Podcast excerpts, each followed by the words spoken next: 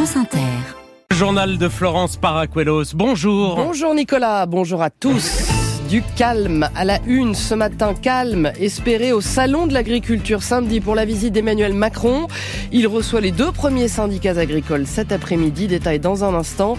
Et on fera le point sur la simplification des règles engagées par les préfectures depuis un mois. La crise agricole, c'est 400 millions d'euros de nouvelles dépenses pour l'État. Pourtant, l'heure est aux économies, Nicolas. Euh, oui, et à 8h20, ce sera le grand entretien de la, de la matinale, pardon. Et on en parlera. Bonjour les Bonjour Nicolas, bonjour à tous. Notre invité. Le plus dur est à venir, a prévenu Bruno Le Maire en annonçant 10 milliards d'économies en plus en 2024 et une croissance revue à la baisse. Qui sera impacté par le tour de vis? Y aura-t-il des réductions de postes de fonctionnaires et où? Ces 10 milliards seront-ils suffisants? Où il faudra aller chercher encore plus d'argent dans les prochains mois. Bref, beaucoup beaucoup de questions à poser au nouveau ministre du Budget, Thomas Cazenave, qui est notre invité à 8h20. Et vos questions 01 45 24 7000. Du calme encore espéré à Gaza. Il faut une pause humanitaire maintenant. Appel désespéré des Européens. Pendant ce temps-là, Amnesty International demande à la France de cesser ses livraisons d'armes à Israël. La une ce matin, c'est aussi Julian Assange, fondateur de Wikileaks, et son dernier recours en Angleterre pour éviter l'extradition vers les États-Unis. Nous serons à Londres. Le bilan d'un mois de réduction de la pêche dans le golfe de Gascogne a-t-il permis d'épargner les dauphins? C'est ce qu'on va voir. Et puis en mer, on fera aussi le point sur les réserves de nourriture qui s'amenuisent dans les cales des skippers de l'Arkea Ultimate Challenge. France Inter.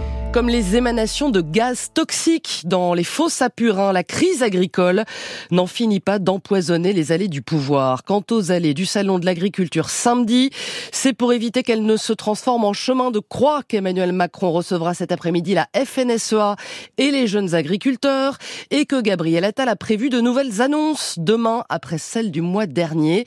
Calmer les esprits avant le salon, c'est donc l'objectif de la semaine, Simon Le Baron, et ça n'est pas gagné.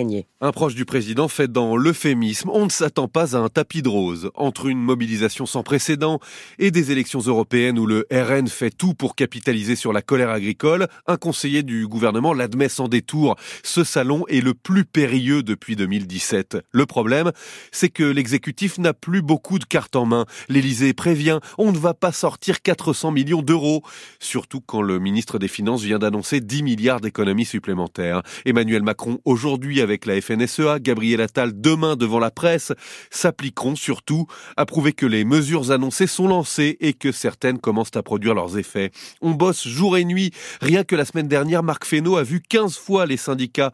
On ne peut pas faire grand-chose de plus, souffle-t-on dans l'entourage du ministre de l'Agriculture. Et si Emmanuel Macron est chahuté samedi, au contraire, il n'est jamais aussi bon que dans l'adversité, assure l'un de ses fidèles optimistes, allant même jusqu'à espérer que des discussions animées permettront de faire retomber la pression. Et voilà pourquoi aussi les préfets étaient encore sur le terrain ce week-end, chargés de faciliter le travail des agriculteurs au niveau local. C'est le mois de la simplification, lancé fin janvier, 63 arrêtés modifiés depuis, selon le ministère de l'Agriculture, des avancées assez pointues, saluées par les intéressés, mais Willy Moreau, ils ne s'en contenteront pas. Il y a un mois pile, à la sortie de la préfecture de Haute-Garonne à Toulouse, la FDSEA s'est réjouie d'avoir été entendue. Des règles plus contraignantes qu'ailleurs en France ont été assouplies sur l'emploi du feu, sur le brûlage des déchets verts ou encore les plantations d'arbres autour des cours d'eau. Des arrêtés toilettés simplifiés également dans le Puy-de-Dôme sur l'usage de l'eau ou encore sur les prélèvements de sangliers dans le Var. Le préfet de la Somme lui communique notamment sur la simplification autour de l'arrachage des haies, simplification déjà actée avant les manifestations d'agriculteurs une liste à la Prévert qui ne réjouit pas forcément Frédéric Ferrand. Je pense que ces réunions-là euh, témoignent d'une bonne volonté. Ce cultivateur en Haute-Saône, membre de la coordination rurale, a participé samedi dernier à une réunion à la préfecture du Doubs. Quand je mesure la colère dans les campagnes, ça ne suffira pas. Les demandes sont énormes, 2500 propositions remontées par les préfectures depuis fin janvier, mais dans le Nord, Antoine Jean de la Confédération paysanne conteste les priorités. La demande aujourd'hui des paysans, c'est euh, accéder à un revenu correct. C'est pas en bougeant les virgules sur des normes que du coup on accède à un revenu correct. Et pour l'instant, les mesures nationales sur le gazole non routier, par exemple, ne sont pas satisfaisantes pour lui. Et voilà qui n'arrangera pas les affaires des agriculteurs. Réduire de moitié notre consommation de viande pour tomber à 450 grammes maximum par personne et par semaine permettrait d'atteindre les objectifs climat fixés par la France dans le secteur agricole. Conclusion d'une étude du réseau Action Climat et de la Société française de nutrition. Il est 8h06 pour Israël et son premier ministre, Florence. C'est le dernier bastion du Hamas à Gaza. La ville de Rafah, tout au sud de l'enclave où se massent près d'un million et demi de Palestiniens chassés par la guerre. Israël y prépare une offensive sous l'œil d'une communauté internationale impuissante. Tous les appels au cessez-le-feu sont restés vains depuis la, trêve de la fin du mois de novembre. Mais hier encore, les pays de l'Union européenne, moins la Hongrie, ont réclamé une pause et appelé à épargner Rafah. C'est Joseph Borrell, chef de la diplomatie européenne, qui a solennellement passé le message. Une pause. Humanitaire immédiate qui mènerait à un cessez-le-feu durable, à la libération sans condition des otages et à la fourniture d'une assistance humanitaire. Pour le reste, nous demandons au gouvernement israélien de ne pas se lancer dans une opération militaire à Rafah, car cela aggravera une situation humanitaire déjà catastrophique et cela empêchera la distribution urgente de services de base et d'aide humanitaire. Joseph Borrell au micro d'Angélique Boin, le Conseil de sécurité de l'ONU doit aussi se prononcer aujourd'hui sur une nouvelle résolution pour exiger un cessez-le-feu. Les États-Unis ont mis leur veto aux deux précédentes. Arrêter la guerre, faire taire les armes, principalement fournies par les États-Unis à Israël, mais aussi par la France, alors que d'autres pays européens ont arrêté de le faire. Dans une lettre ouverte à Emmanuel Macron, Amnesty International demande donc la suspension des livraisons, Christian Chesneau. La France justifie ses exportations d'armements et d'équipements militaires à Israël afin de lui permettre d'assurer sa défense. Mais face au désastre humanitaire dans la bande de Gaza, certains États comme l'Italie et l'Espagne ont décidé de restreindre ou de suspendre temporairement l'octroi de licences d'exportation et la poursuite de leur livraison pour l'armée israélienne. Émeric Elouin d'Amnesty International appelle Emmanuel Macron à suivre les exemples de Rome et de Madrid. Cet arrêt des ventes d'armes pour nous, il est essentiel parce qu'il vient compléter une demande de cessez-le-feu. Nous parlons d'un risque de génocide qui a été prononcé le 26 janvier 2024 euh, par la Cour internationale de justice. Rappelons que la France est partie prenante à la Convention sur la répression et la prévention du crime de génocide, a l'obligation de s'assurer que le génocide ne se réalise pas. Et donc, il faut qu'elle arrête de transférer des armes, des munitions, des composants à destination d'Israël. Amnesty International dénonce enfin le fait que ce n'est qu'en juin 2025 que le ministère des Armées informera le Parlement français et la presse des exportations militaires vers Israël Christian Chesneau de la rédaction internationale de, Radio France en Ukraine dans un énième appel à l'aide occidentale. Volodymyr Zelensky déplore une situation extrêmement difficile sur le front face aux troupes russes à l'offensive dans l'Est et dans le Sud après avoir repris la, la ville d'Avdivka ce week-end. Et puis Paris, Madrid, Berlin, La Stockholm, Oslo. Hier, six chancelleries ont convoqué les ambassadeurs russes dans leur pays après la mort d'Alexei Navalny. À Bruxelles, sa veuve a promis de poursuivre le combat combat contre Vladimir Poutine. France Inter, 8h10, c'est peut-être son dernier recours. Julian Assange, détenu depuis presque 5 ans dans une prison anglaise après avoir passé 7 ans enfermé à l'ambassade d'Équateur à Londres. Il attend avec angoisse l'audience de la Haute Cour de justice aujourd'hui sur sa dernière demande d'appel pour éviter l'extradition vers les États-Unis. Le fondateur de Wikileaks y risque la prison à vie. Bonjour Richard Place. Bonjour. Vous allez suivre cette audience à, Londres. Richard, les soutiens d'Assange le voient comme un prisonnier politique. Pourquoi Et pourquoi est-ce que son sort intéresse le monde entier? Parce que l'affaire Wikileaks était la première du genre, la première fuite massive d'informations confidentielles, bien avant les Panama Papers par exemple. En 2010, quand le site publie plus de 700 000 documents confidentiels, il révèle des activités diplomatiques et militaires américaines, particulièrement en Irak et en, Afghanistan, et on y découvre notamment des crimes de guerre. Les États-Unis considèrent que ces données mettent en danger la vie de leurs agents et poursuivent Julian Assange en justice, des poursuites jamais interrompues, quel que soit le président au pouvoir. Washington se sent aussi humilié par cette fuite colossale, les agences de renseignement et de sécurité comme la CIA en particulier. Julian Assange est australien et son pays le soutient. Il est pourtant rare qu'il s'oppose frontalement à son allié américain. La semaine dernière, le Parlement de Canberra a voté une motion demandant la fin des poursuites contre lui et donc sa libération. Le Premier ministre Anthony Albanese a déclaré cette affaire ne peut pas durer indéfiniment. Aujourd'hui, des soutiens, vous l'avez dit, s'expriment un peu partout dans le monde. Des associations comme la Fédération internationale des journalistes ou Amnesty International, des élus, des artistes comme le chinois dissident Ai Weiwei, tous dénoncent une affaire politique. Richard Place, merci en direct de Londres. La femme de Julian Assange que vous avez interviewé, Richard, on l'a entendu dans le journal de 7 heures, estime que sa vie est en danger, sa santé décline et il mourra, dit-elle, s'il est extradé. Et voici maintenant un procès beaucoup plus ordinaire, hélas, en France. Celui d'un homme qui a tué sa femme. C'était au mois d'août 2020 à Chevilly-la-Rue dans le Val-de-Marne. Elle avait 30 ans. En entendant ses cris, les voisins avaient appelé la police trop tard. Son époux sera donc jugé aux assises. À partir d'aujourd'hui, cette affaire, Ariane Grissel, l'un des 102 féminicides de l'année 2020, est symptomatique de l'engrenage qui conduit à ces drames. Cette nuit du 12 au 13 août 2020, le couple s'installe pour regarder un film, mais très vite, la discussion vire en dispute. Il pense qu'elle le trompe. Je suis monté en pression, expliquera l'accusé. Dans son accès de colère, il s'en prend à son épouse à l'aide de quatre couteaux. Quatre, parce que trois ont la lame cassée sous la violence des coups. La victime avait, selon ses proches, déjà fait part de sa crainte d'être tuée par son mari. Cet homme qu'elle rencontre et épouse au Mali en 2015, il la rejoint en France en juin 2017. Entre novembre de la même année et juillet 2020, elle dépose huit mains courantes, parfois pour des disputes verbales, parfois pour des coups, refuse de porter plainte. On retrouve dans ce dossier les éléments tristement classiques de ce type de drame pour Marion Jobert. Elle est l'avocate des proches de la mère de famille. Il dit qu'il ne sait pas comment il en est arrivé là, mais il explique quand même quand on lui demande quel est l'élément déclencheur. Il y a des termes euh, d'humiliation, de rejet, comme c'est souvent le cas malheureusement dans les féminicides, euh, un soupçon d'adulte et euh, la volonté euh, de la part de Madame qui est évoquée hein, le soir des faits euh, de le quitter en fait que la relation est terminée. L'accusé a reconnu les faits. Selon son avocate, son sort lui importe peu. Il pense, dit-elle, aux enfants de la victime, dont le plus jeune est aussi le sien.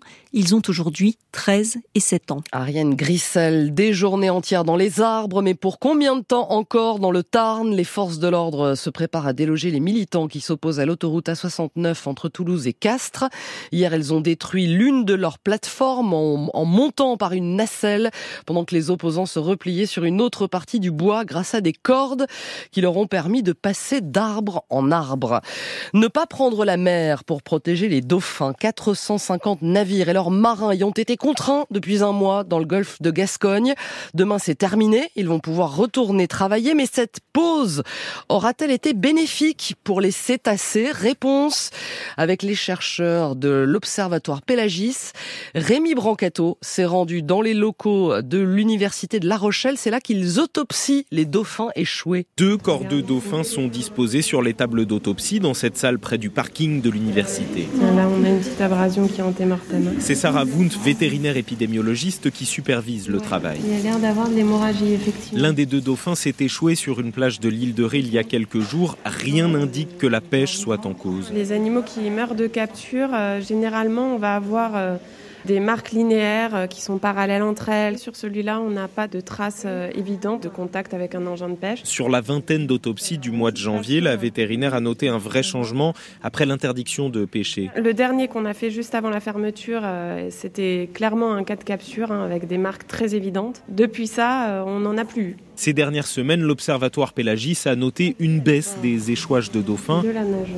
Mais il est trop tôt pour faire un bilan de la période, alerte la biologiste Hélène Pelletier, car l'hiver n'est pas fini. Soit la période à risque est terminée et cette année la fermeture a eu lieu pile au bon moment, soit c'est comme l'an dernier, on a eu un pic d'échouage extrêmement élevé au mois de mars et auquel cas on peut peut-être encore enregistrer des mortalités à ce moment-là. L'Observatoire organise aussi des survols de la zone. Les bancs de dauphins sont encore très nombreux dans les zones où la pêche va redémarré. 1380 ont été retrouvés échoués l'hiver dernier. Rémi Brancato et en course aussi, les skippers de l'Arkea Ultimate Challenge ont dû éviter certaines zones pour ne pas entrer en collision avec les cétacés. Les premiers sont en train de remonter l'Atlantique dans la dernière ligne droite de ce tour du monde en solitaire à bord de leur trimaran géant. Mais attention, le leader Charles Caudrelier va devoir affronter deux tempêtes avant d'arriver à Brest et ça commence à tirer pour tout le monde car la course a été plus lente que prévu. Résultat, Jérôme Val, les skippers commencent à fouiller au fond de leur garde-manger. Charles Caudrelier est parti avec moins de 45 jours de nourriture à bord. Son tour du monde va durer au minimum 48 jours, au pire 51.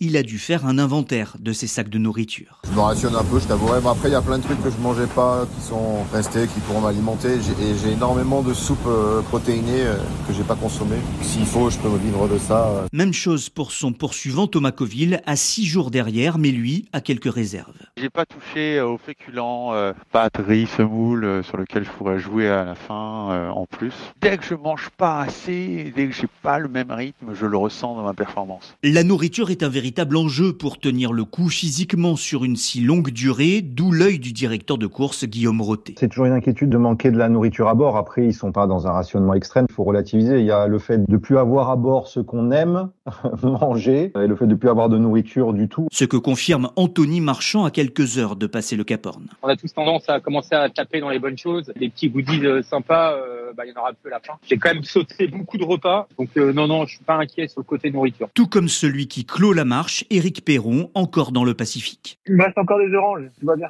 Voilà, des oranges et la santé, voilà ce qu'on ce qu'on souhaite. Au skipper Perron, enfin la, la valse des entraîneurs de foot, elle continue après l'arrivée de Jean-Louis Gasset à l'OM, annoncé hier pour remplacer pour remplacer Gennaro Gattuso. C'est Naples, champion d'Italie l'an dernier, qui nomme son troisième entraîneur depuis le début de la saison et Limoges le précédent à l'avant-veille de son match contre le Barça, suite des huitièmes de finale aller de Ligue des Champions ce soir.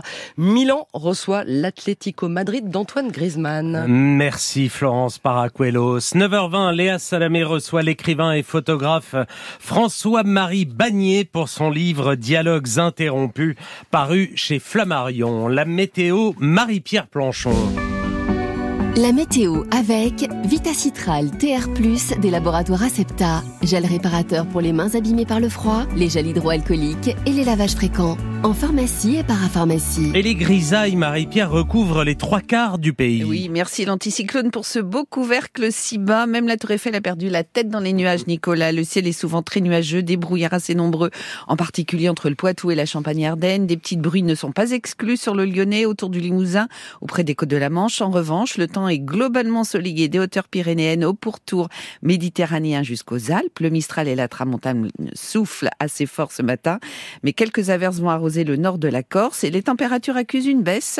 C'est descendu à 2 à Romorantin, 4 à Strasbourg. Il fait 7 à Paris comme à Calvi. Vous avez 9 à Brest et Bordeaux et 13 à hier. Et un peu plus ensoleillé cet après-midi. Oui, après la dissipation quand même des grisailles, des éclaircies vont se développer du nord-est à la région Rhône-Alpes au Massif central. Le ciel restera plus nuageux entre la Loire et la Seine, mais le soleil restera généreux des Pyrénées à la Côte d'Azur à la Corse, mais sous un vent toujours soutenu. En revanche, au nord de la Seine, le ciel restera chargé avec de faibles pluies et du vent qui deviendra sensible près de la Manche. Et puis en soirée, les averses vont arroser le Finistère, annonçant le changement de temps pour la suite de la semaine. Les températures de cet après-midi seront souvent encore 2 à 4 degrés au-dessus des normales. Cette douceur va persister demain et jeudi, avec un temps par contre beaucoup plus agité. Mais vendredi, de l'air plus froid gagnera une grande partie du pays et les températures seront proches à mmh. nouveau des normales avec le retour de la neige même en moyenne montagne pour les vacanciers. En se rappelant, Nicolas, que si février ne fait vrotte, mars vient après qui marmotte. Je connaissais pas ces deux verbes du premier groupe. Merci Marie-Pierre. 8h20.